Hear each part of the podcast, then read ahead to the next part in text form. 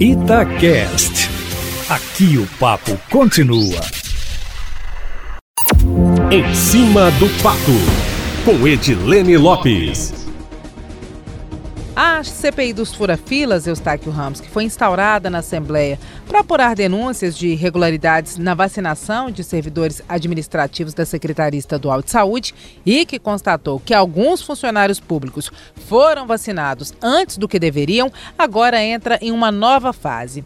Em relação ao que foi investigado na primeira fase, o relator, deputado Cássio Soares, deve apontar punições para os que forem considerados responsáveis pela vacinação irregular. Entre os investigados, investigados estão o ex-secretário estadual de Saúde, Carlos Eduardo Amaral, e o adjunto Marcelo Cabral, além do chefe de gabinete, João Pinho. Já a segunda fase, que começa agora, tem um objetivo diferente, Eustáquio, que é apurar se o governo de Minas, no ano passado, quando começou a pandemia, investiu o percentual mínimo previsto pela Constituição Federal no orçamento para a área da saúde, que é de 12% da receita.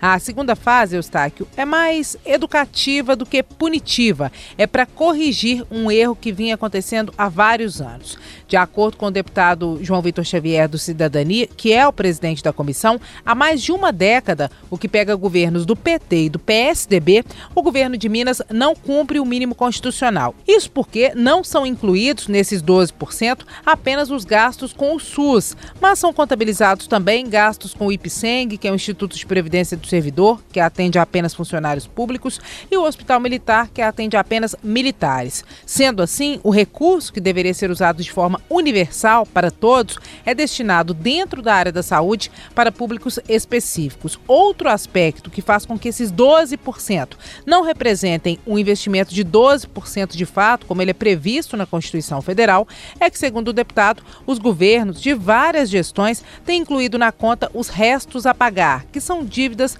deixadas para os anos seguintes, Eustáquio Ramos. Segundo o deputado, essa realidade precisa ser mudada e o Estado tem que começar a investir os 12% de fato. De acordo com ele, hoje e há muitos anos o governo não investe, a Assembleia finge que não vê, o TCE, que é o Tribunal de Contas, finge que não vê e a população é que sofre na ponta. A ideia, de acordo com o presidente da CPI, é mudar essa prática para que sejam investidos de fato os 12% e para que esses recursos cheguem para a população mais pobre. O que acontece corriqueiramente, Eustáquio, é que esses 12% não são investidos como deveriam e se dá um jeitinho aqui e outro ali para explicar os cálculos, cada um com seu argumento, e quando a as contas vão parar nas mãos do Tribunal de Contas do Estado, que é um órgão auxiliar da Assembleia Legislativa, e o Tribunal de Contas constata esses erros, mesmo assim aprova as contas e faz apenas ressalvas. É a aprovação com ressalvas. Depois disso, o TCE envia essa votação para a Assembleia, que confirma o veredito e nunca nenhuma conta do governador é reprovada. Se for, isso pode custar até o cargo do governador. Essas punições não devem ocorrer, mas a ideia a partir de agora é que esse cálculo seja feito de forma que os 12% de fato sejam investidos, Eustáquio. É isso, meu amigo. Amanhã eu volto, sempre em cima do fato.